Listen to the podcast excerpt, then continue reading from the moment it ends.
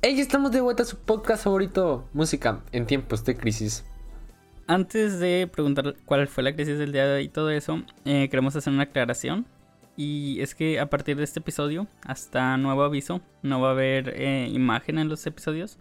Porque tuvimos complicaciones con el audio. O sea, sí teníamos imagen y todo lo que quieran, pero el audio empeoró un poco. Entonces no le veo sentido a un podcast que es mayoritariamente audio que empeore, ¿sabes? Así es, así es. Y pues decidimos eh, dejarlo así, o sea, por lo menos en audio como ya estábamos acostumbrados. Y pues hasta nuevo aviso que cuando ya sea conveniente, este, y podamos traerles mejor calidad eh, de audio y video, pues ya lo vamos a hacer juntos. Así es, no se desesperen. Y ahora sí, comenzando con el episodio, eh, ustedes se preguntarán cuál es la crisis del día de hoy. No es una crisis per se, pero no sé si te enteraste, hay una compañía canadiense llamada Over the Bridge, que, es una compañía que trata de buscar como salud mental o promover la salud mental que sea normal, o sea, que la gente se cuide, o sea, que no lo vea como un tabú el tema. Y lo que hizo fue recurrir como a los casos de personas con depresión así más famosos del mundo, que son de que el Club de los 27.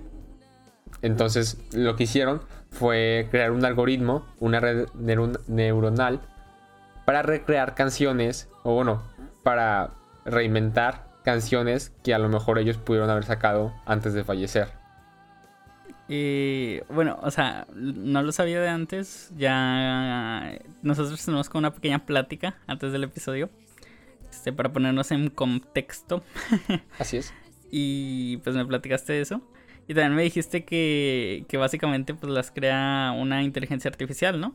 Así es, una red neuronal. Lo que hace el, el usuario, por así llamarlo, es introducir eh, pedazos de canciones del artista no toda la canción porque si no se confunde todo, sino como que pedazos como coros, puentes y así. Y ya la computadora empieza, empieza a analizar los ritmos, empieza a analizar todo, toda la canción en general, las letras, las voces y crea, una canción. Eh, antes de que empezáramos a grabar, eh, le estaba explicando a Adrián que básicamente, o sea, uno pensaría como, pues, como una máquina puede crear una canción así de compleja, ¿sabes? Este. De hecho, antes de que continúes hablando, ¿no sería chido de que callarnos unos segundos y poner de que un pedazo de la canción, unos 10 segundos de una canción? Ok, dale. Ok, bueno, esta es una canción de hecha por computadora. Need some closure.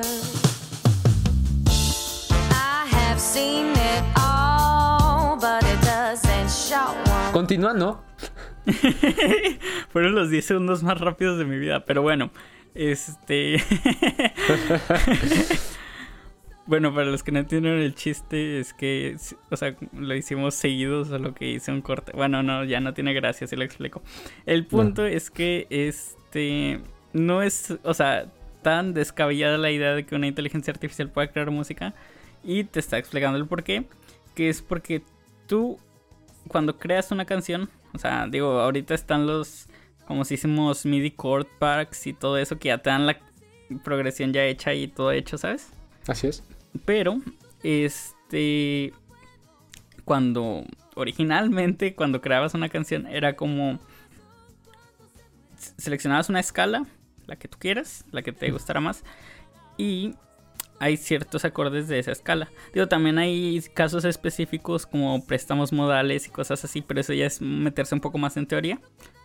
Este, pero o sea, si tú te quieres quedar en esa escala, le dices como a la inteligencia artificial que es esa escala y ya la, la misma inteligencia artificial te va poniendo como, ok, en este acorde pueden caber estas notas, ¿sabes? Y va jugando con eso, ¿sabes?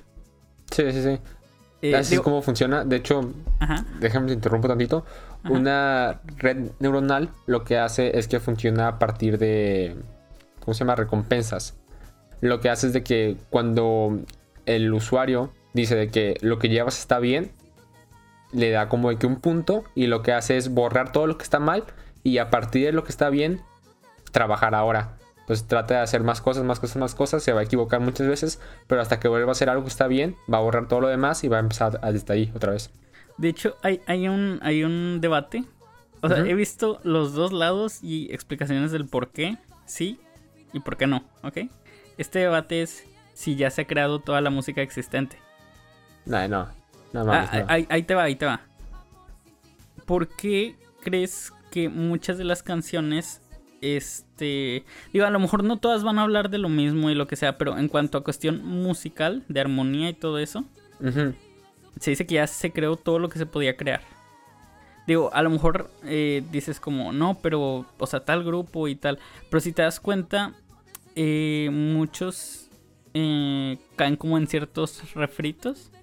Sí. No sé cómo, cómo explicarlo. O sí. sea, por ejemplo, el caso de Blinding Lights de The Weeknd, la Sí. base rítmica es la misma que Take On Take Me. on me.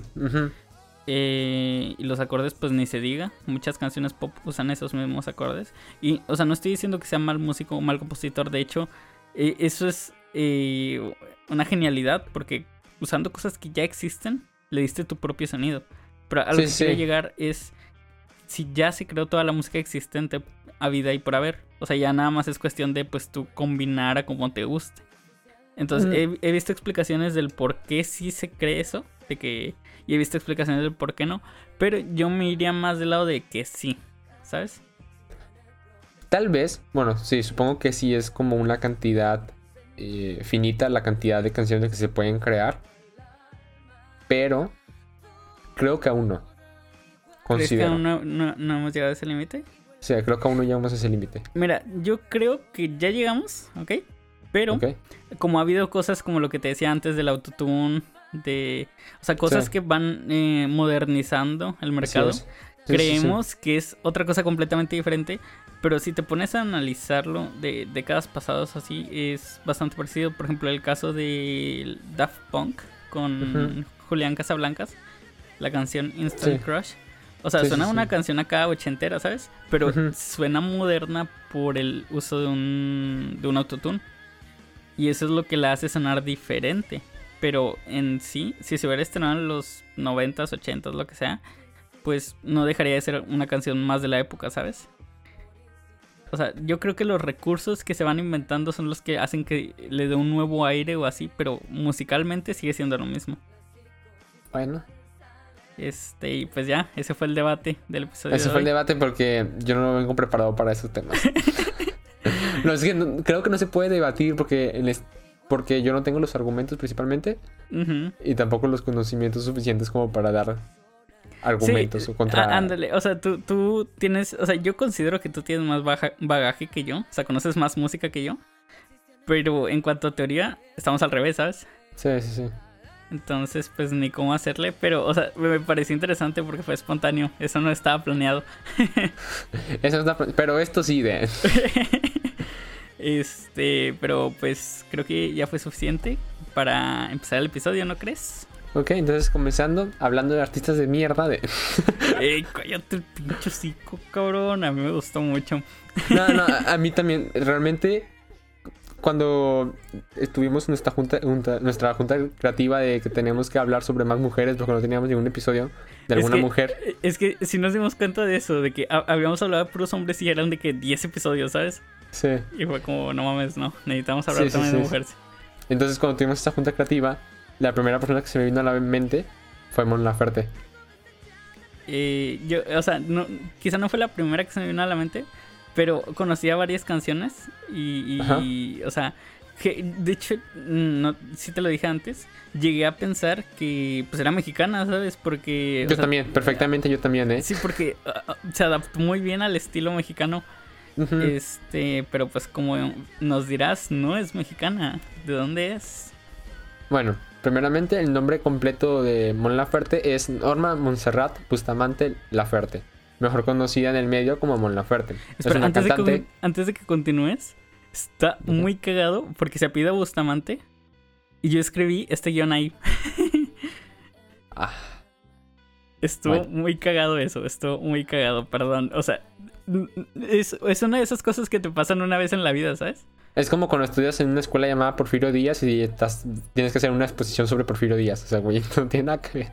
O sea, pero, güey, Bustamante es un lugar chiquito, ¿sabes? O sea, Este, y un pueblo mágico muy bonito, la verdad, les recomiendo si están en Nuevo León ir. Este, Me dio risa porque sacas que el gobierno de México trata de hacer que los pueblos, o sea, existan los pueblos mágicos para promover el turismo, ¿no? ajá. Y categorizan a los pueblos como pueblo mágico. Bueno, por si no sabías, pues yo tengo descendencia de Herreras, que es un pueblo y un municipio de Nuevo León. ¿Descendencias, ¿Descendencias qué? En, de Herreras. Herreras, Nuevo León. Es un municipio slash Mm. pueblo, ¿ok? Y me da risa porque hace poquito fuimos y en el folleto no decía pueblo mágico, sino decía pueblo con magia. y me dio mucho, pero mucha risa. O sea, es como para hacerlo pasar por pueblo mágico, pero no es. Ajá. Como, Sí, sí, sí, sí. Y aparte de. ¿Cómo se llama? Pueblo mágico. Pueblo con magia suena como que lleno de brujas o cosas así. así de hechicería y madres así. me dio mucha risa, güey. Si encuentro la foto, ahí te la paso. Si encuentro el folleto, le tomo foto, te lo paso. Va. Bueno, continuando antes de que un pendejo me interrumpiera. Mon Laferte es una cantante, compositora y multiinstrumentista. Intrume, in- multiinstrumentista, Multiinstrumentista. así es. Chilena, que ha tenido una amplia carrera desde 1996 hasta la actualidad. Y en ella ha abarcado muchos géneros, entre los cuales destacan el pop alternativo, las baladas, el rock, el rock alternativo, el pop rock, bolero, regional mexicano y pues todos de... Ha hecho de todo un poco. No, la verdad es que yo se me saqué de pedo porque yo tenía la idea de que era puro como regional mexicano. No, y sus primeros no. álbumes son son pues, Rock. rock. Sí, sí, rock sí, sus puro y primeros álbumes son rock. Sí, sí, sí, sí. Este, entonces, eh, pues esto no tiene tanto que ver como tal, sino es una opinión acerca de su canto. Me llamó mucho la atención que al estar escuchando su discografía, eh, su técnica vocal, o sea, creo que tiene un vibrato muy poderoso, muy poderoso, que muy pocas veces he notado. Digo, porque tú puedes ver a los cantantes de ópera y digo, oh, vibrato mamastroso de dos notas o así, pero lo sientes tan exagerado que no se disfruta. O, bueno, hay gente que lo, lo va a disfrutar y ok, pero me- ya en el mundo pop. Yo este, fuera de mamá sí lo disfruto, ¿eh? O sea, por eso te, te digo, el- del mundo pop, a eso quería llegar. Sí, Porque sí. no necesitas acá ser, este, como te digo, un cantante de ópera y hacer un vibrato de dos tonos enteros o cosas así. Para que la gente que no sabe, vibrato es como repetición de una frecuencia, ¿no? No, vibrato es que osciles entre notas. Por ejemplo, un vibrato. sí, sí, sí. A eso me refería. este, O sea, por ejemplo, estás en Fa, una nota Fa, y haces vibrato de medio tono, Fa sostenido. Y estás de que Fa, Fa sostenido, Fa, Fa sostenido. Obviamente de que yendo de arriba a abajo. Sí, sí, sí, sí, sí. Se Este- utiliza mucho como el mariachi, ¿no? Sí, el mariachi es uno de los que más Sí. utiliza vibratos. Sí, sí, sí. Este, y pues eso es una técnica vocal, pero me llama mucho la atención el uso que ella le da, porque cuando mm, artistas lo hacen, lo suelen como machacar mucho en toda la canción, Eh, ¿sabes? Exacto, sí, sí, sí, sí. Es lo que, eh, es lo que yo había des- destacado de ella. Porque cuando leí esto, cuando leí el guion, me di cuenta, o sea, no me había dado cuenta que ella utilizaba mucho vibrato, ¿sabes? Pero no lo utiliza, o sea, lo utiliza mucho O porque sea, lo utiliza en muchas canciones. Es sutil, ¿sabes? Es sutil. o Exacto, sea, es muy sutil. y le, le da un colorido a su voz que me gusta mucho, la verdad. Este, bueno, antes de continuar con el episodio, quiero hacerles una aclaración. Este, porque nos gusta recibir ciertas críticas constructivas. Y, y, pues de una persona que estuvo escuchando el episodio me dijo que que pues, o sea, nos desviamos mucho y es cierto, nos desviamos mucho.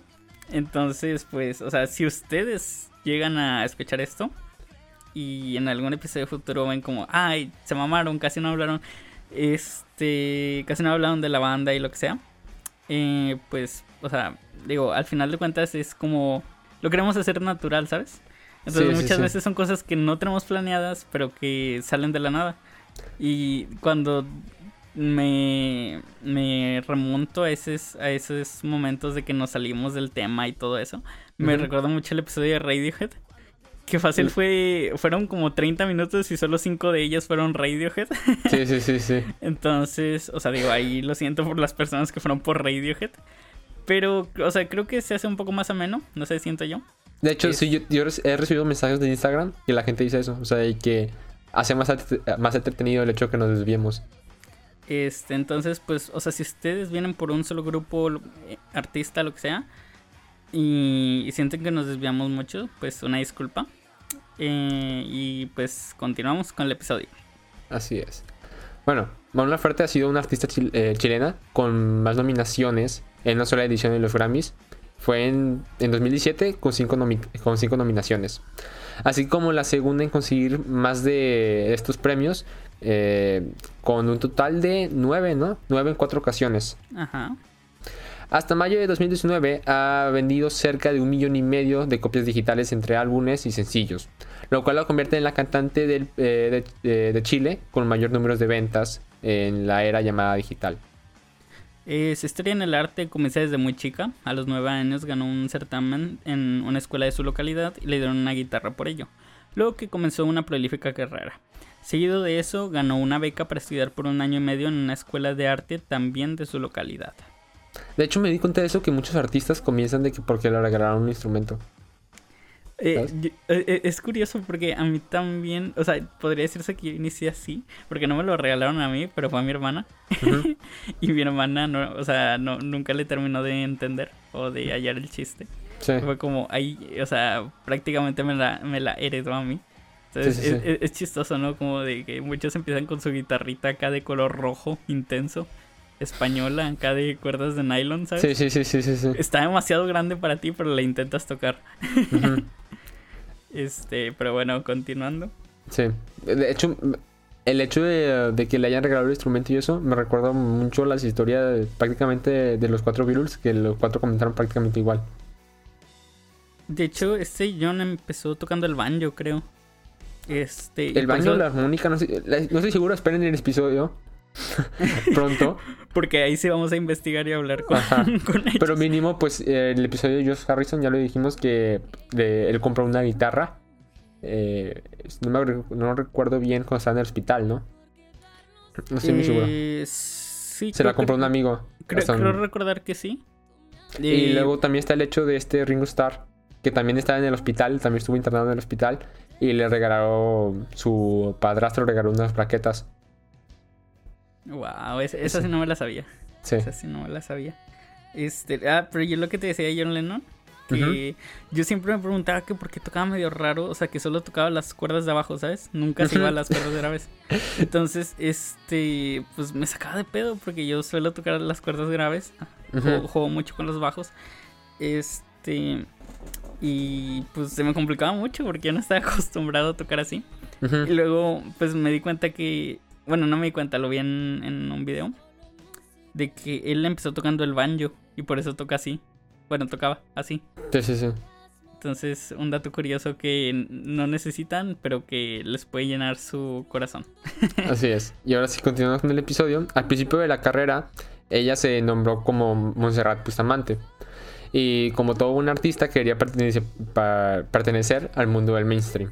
Por lo cual participó en un reality show en busca de talentos. Llamaba Rojo Fama eh, contra Fama en 2003. Quedando en tercer lugar y en ese mismo año lanza su primer álbum, La Chica de Rojo. Sin duda, un buen álbum que te da una gran nostalgia de la música latina de inicio de la década. La neta, ni siquiera la viví, o sea, yo como tal, eh, estaba muy pequeño y aún así me da nostalgia, ¿sabes? A mí también me pasa eso, en general cuando escucho de que música antigua, me da mucha nostalgia. Y es como de que, vergas, güey, quiero volver cuando vivía ahí. Es como, güey, ni siquiera estás viviendo ahí.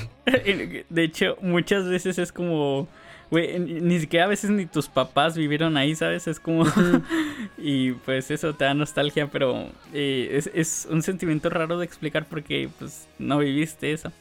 Sí, sí, perfectamente. Me llamó mucho la atención del álbum La Chica de Rojo la canción Corazón Bandido.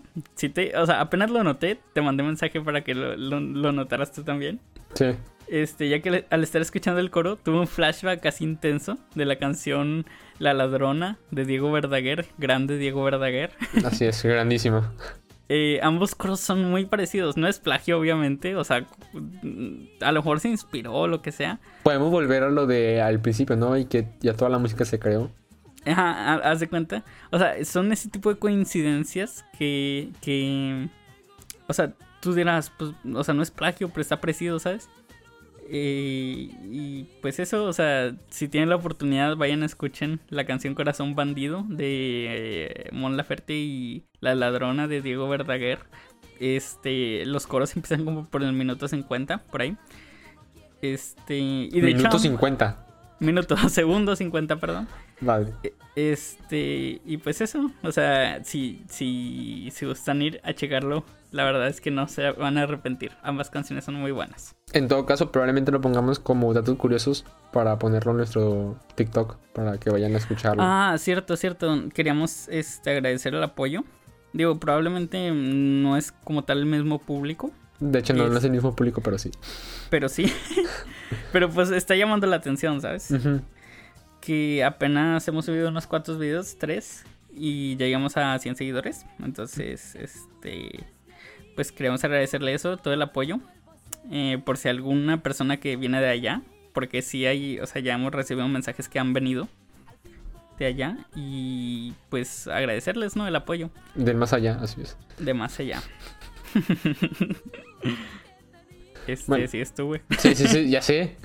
es que te quedaste callado mucho rato. Nada, es que uno trata de que limpiar su mente para no decir mamadas. Bueno, Bueno, dale. esta Mon Laferte, en búsqueda de mejores, oportuni- eh, mejores oportunidades para expresar en la música, se muda a la Ciudad de México en el año de 2007. Sin embargo, una desgracia ocurrió en su vida, ya que a finales de 2009 fue diagnosticada con cáncer de tiroideo. Que eso es... es- ¿Sabes qué- Este, ¿Sabes qué es el cáncer de tiroideo?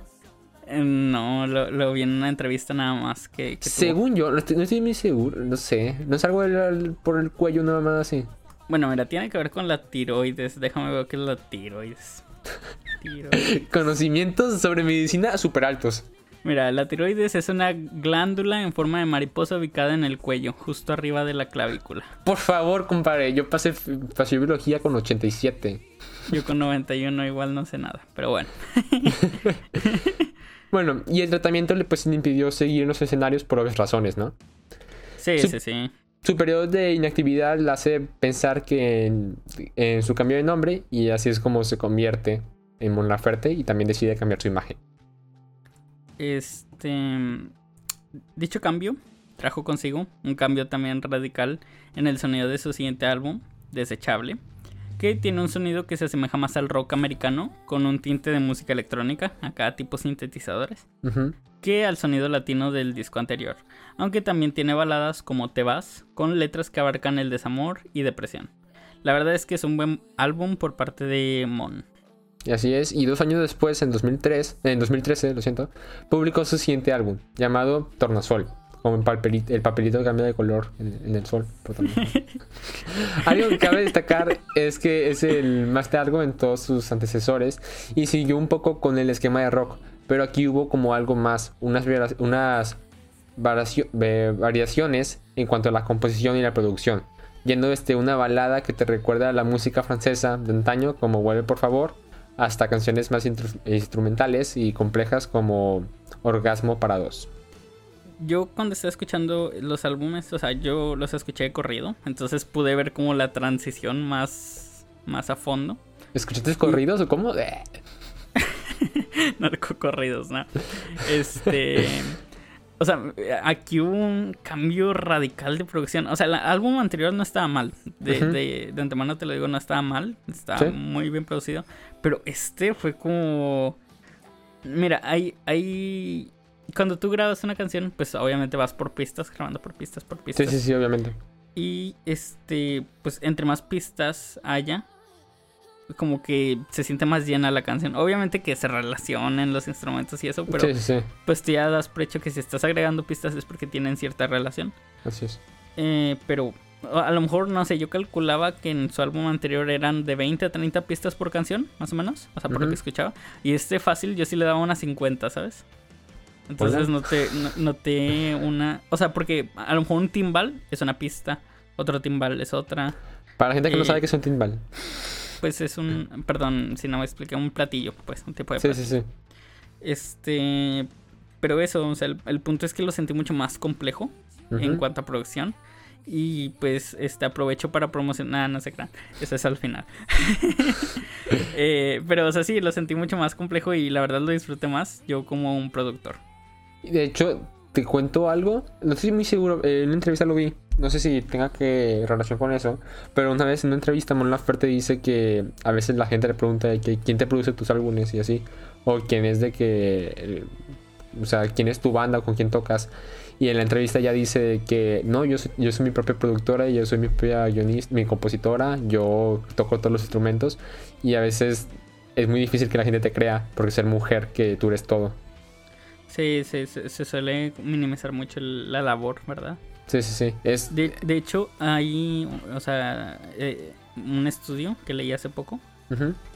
Mira, la verdad la fuente me la voy a sacar de los huevos porque no recuerdo dónde lo leí. Vale, Pero se vale. veía, se veía bastante confiable y la verdad Sí. es que sí lo creo. Eh, que solo 4% de todos los productores acá profesionales ya en el ámbito profesional Ujú. Son mujeres o personas de la comunidad LGBT. Todos los demás son hombres. El 96%. Vergas. Si empezamos a sacar porcentajes del culo, yo te puedo decir que el 80% de los gatos prefieren whiskas. No, no, no, o sea, es, o sea, sí, sí, mira, como te digo, no puedo tenerte la fuente ahorita. Quizá después de que, de que te lea, de que terminemos, perdón, de grabar, te puedo decir ya la fuente, de que ya me ponga a buscarlo otra vez ese dato. De Ortiz, de Ortiz, de Ortiz. De Ortiz, de Ortiz, fuentes de Ortiz, fuentes de Ortiz. No, o sea, te puedo dar de que, pues, la fuente y todo, la cita y todo lo que quieras.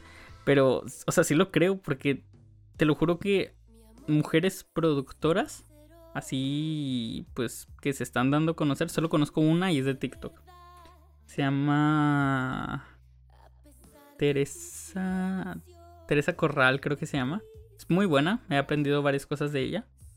Pero no conozco otra. y pues de mi círculo, o sea, yo estoy en el ámbito musical y tampoco Bueno, conozco. te conoces a dos, ¿eh? También a Mon Laferte.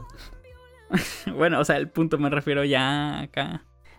Este, más cercano. Ujú.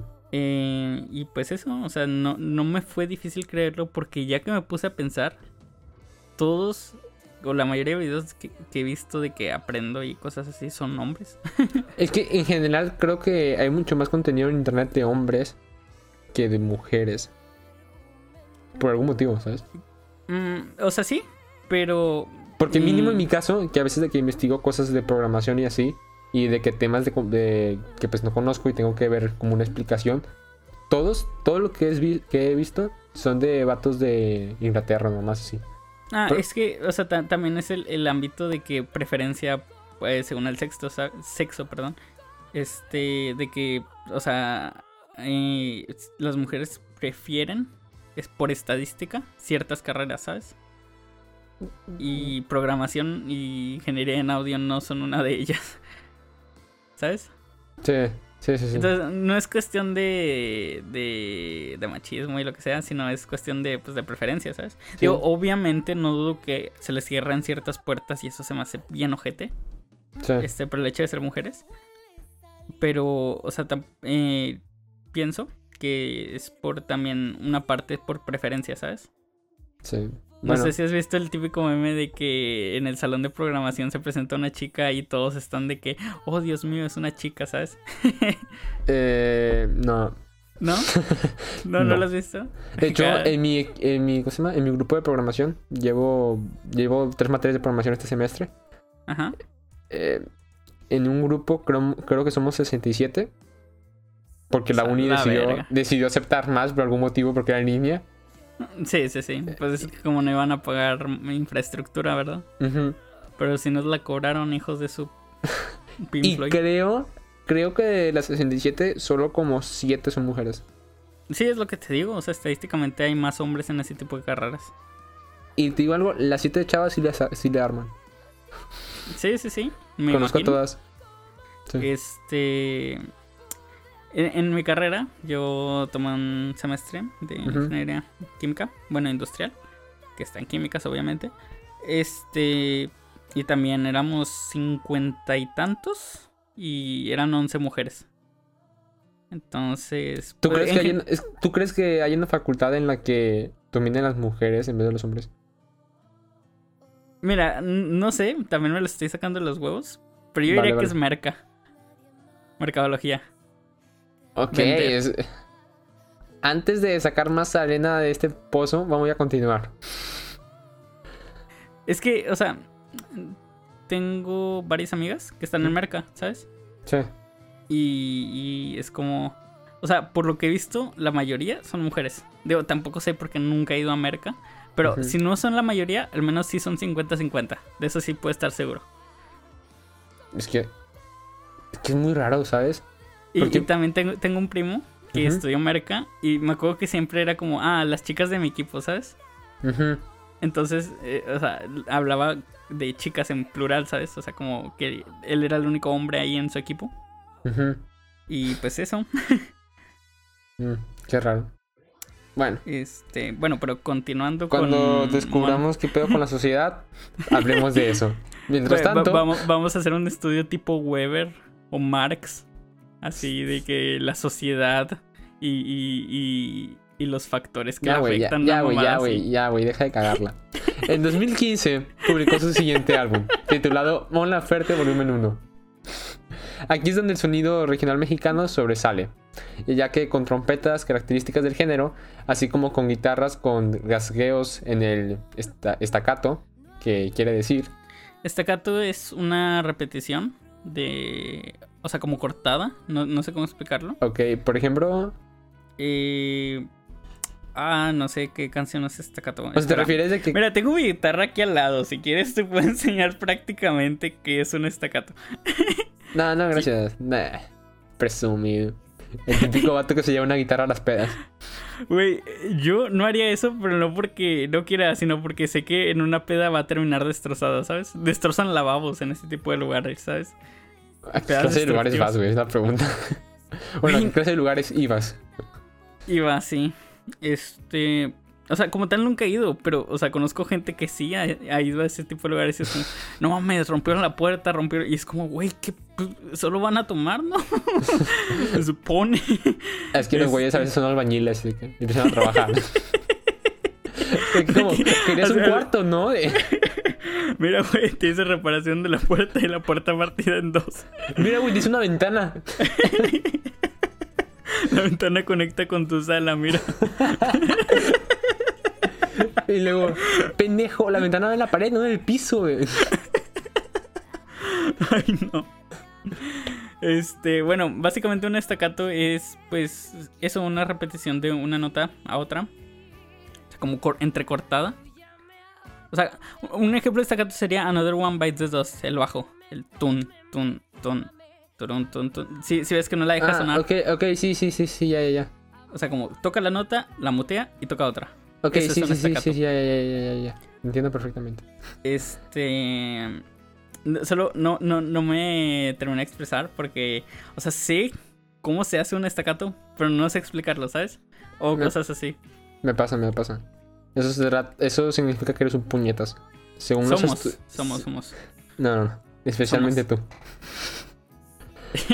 Bueno, que es características del álbum, para ya no desviar tanto, es que también utiliza acordeones de fondo y su característica voz, ¿no? Y aquí es donde se encuentran las canciones más icónicas del artista, como Tu falta de creer. El video fue grabado en San Luis Potosí, estado que tiene forma de perrito. Es que sí, eh, tiene forma de un schnauzer. O sea, ustedes busquen en Google mapa de San Luis Potosí y, y pongan una foto de un schnauzer al lado y es un schnauzer, ¿sabes? Vale. y pues ganó la categoría del mejor video latino del año. Su siguiente álbum, llamado La Trenza, fue publicado en 2017 y seguía con las bases del regional mexicano, pero también introdujo más variaciones como cumbias, muy buenas la verdad, boleros o baladas románticas, además de contar con colaboraciones importantes como la de Enrique Bunbury. Juanes o Manuel García. En este álbum también se nota una notable inversión en cuanto a la cantidad de videos que se hicieron. Eh, en, lo que, en lo personal, el video primaveral, una joya. Ese no lo he visto. Especialmente ese no lo he visto. O sea, son como unos monitos como están alternando entre papel y personas de la vida real. Ah, vale. Y Vale. es, es como, no sé si has visto esos como que se hacen como con recortes, pero que se mueven. Simón, Simón, Simón. Bueno, de ese estilo. Vale, vale, vale. Bueno, Bueno, el álbum Norma, publicado en 2018, se va con influencias más marcadas por el rap y con un toque de música como tipo salsa. Pero siguió con la base marcada de cumbias y música latina en general. Una peculiaridad de este álbum es que contó con una película cuyo soundtrack fue el mismo álbum, en la cual obviamente participó Mon Laferte y, como dato curioso, Diego Luna, ¿no? El actorazo mexicano de Star Wars. Así es, así es, así es. En dicha película se relata la vida de una relación de pareja, de este, este que se enamoran hasta que quiebran, ¿no? En palabras de la propia Moon, cito, las escribí en orden cronológico para ver desde que se conocen hasta que cortan. Cada canción tiene su video y en medio de ellos hay una pequeña historia. Ahí Diego es la pareja de Norma. Vale. Eso en pocas palabras quiere decir que... Eh, como que quiere decir que... No, o sea, el punto de esa cita es que ella se refiere a que ella como que se imaginó cada punto de la relación, desde que comienza la relación hasta que acaba, para escribir ah, sí, letras. Sí, Simón, Simón, Simón. Bueno, finalmente llegados a su último álbum, publicado apenas el año pasado, fue, bueno, y de hecho fue grabado en octubre de 2019, que tuvo mm, como nombre Sola con mis monstruos. Y es el primer álbum en vivo que tiene esta cantautora. Tocado en el lunario del Auditorio Nacional, eh, siendo acompañada musicalmente con el guitarrista Sebastián Aracena. El álbum contiene 18 canciones, donde se destacan dos covers, realizados como homenaje a la canción El Gavilán a Violeta Parra y la canción... Ah, comenzamos con el francés, puta verga. La Bien Rose, si no me equivoco se pronuncia así. La Bien Rose, que es La vida en rosa, si no me equivoco. De Edith Piaf. Además de una versión en la capela de la canción de Tormento, de hecho, esta canción es muy, pero muy buena. la de Tormento, la, la, canta en la capela. Hombre, es una tremenda joya. La neta, Ya como último dato, el día de mañana, bueno, es mañana de mañana. ya, salió, e, eso, eso era cuando estaba escribiendo el guion, ya salió la canción. Pendejo, como ya lo íbamos a publicar el domingo, entonces ¿por qué pusiste el día de mañana? Se me olvidó, puñetas, eran las 3 de la mañana. Tenía sueño y cero ganas de vivir. Como dato curioso, acaba de salir una nueva canción de Mon Laferte llamada La Mujer, que es una colaboración que tiene con Gloria Trevi. Y que, pues, hasta ahorita no sé cómo le ha ido, pero supongo que le va a ir muy, pero muy bien. Para cerrar el episodio, me gustaría decir dos cosas, ya como conclusión. Dos cosas. Hasta la próxima. Bueno, tres. Una es que nos tenemos que sincronizar para decir música en tiempos de crisis porque eres un puñeta si nunca nos sincronizamos. Este, la segunda, eh, Mon es una chica que en su, en su vida le tocó sufrir bastante. Pasó por enfermedades duras y varias rupturas, que sin duda te dejan al menos con una marca. Pero decidió sacar todos esos sentimientos y frustraciones en el arte que hacía. Lo cual hace una propuesta artística más honesta, desde mi punto de vista. No sé qué opinas tú. Sí. Este. sí. sí. y la otra cosa es que a lo largo de su carrera hubo unos cuantos cambios de estilo musical. Y la gente suele ser muy criticona con eso, ¿no? ¿Sabes? de que dicen, no, yo lo conocí por tal álbum y ya cambió, ya no lo quiero escuchar y es una caca y lo que sea. ¿Sabes? Sí, sí, sí. Eh, diciendo que ya no es la misma artista o que ya no vale la pena escuchar su música. Porque precisamente cambió su arte. A esas personas les quiero decir que cualquier artista tiene el derecho de hacer lo que sea con su ah, arte. Pensé que ibas a decir chingan a su cola, pero ok. O sea, no, no, nosotros queremos a nuestra audiencia. este, bueno, que cualquier artista tiene el derecho a hacer lo que sea con su arte y a ti no te afecta en nada lo que haga o deshaga o lo que haga un artista. Sí, o sea, el hecho de que aunque sea tu artista favorito, vas a tener un álbum favorito, ¿sabes? Simón, o sea, de hecho, precisamente es para eso es la evolución, ¿sabes? O sea, es te llena a ti como artista. Digo, obviamente quieres que tu música sea escuchada y lo que sea, pero lo principal es como un desahogo, ¿sabes? Para la gran mayoría. Sí, este, sobre todo cantautores. Este, digo, ya más en el ámbito mainstream, pues ya se basan en hacer canciones que lleguen a la radio y sean eh, mundialmente eh, conocidas, pero pues ya en un, en, me refiero en sentido cantautores, pues es más como un desahogo. Este, y pues eso, si a él o a ella lo hace feliz, pues vive y deja vivir. Con esto cerramos el episodio de hoy. No sé si quieres agregar algo más. Nomás quiero decir que Eh, no, la verdad no tengo nada que decir. Bueno, antes de terminar el episodio, me gustaría decir que vayan a nuestro TikTok, Música en Tiempos de Crisis, y a mi TikTok, Ah. en el que habrá dos covers nuevos. Así es, así es. Uno de Radiohead y uno de ABBA. Este, para que se vayan a pasar por allá. Eh, el TikTok es E MEM-Productions 19. Y pues eso. Ya no sé si Yo no Pues tengo. Ah, así pueden ir a seguirnos a nuestro Instagram como Música en Tiempos de Crisis. Y ya sería completamente todo. Nosotros somos. Si están escuchando esto en Spotify, denle a seguir. Porque sí, denle a seguir. Denle a seguir, porque sí. Y de hecho, nuestra mayor parte de la audiencia bien, no viene de Spotify, viene de Apple Music.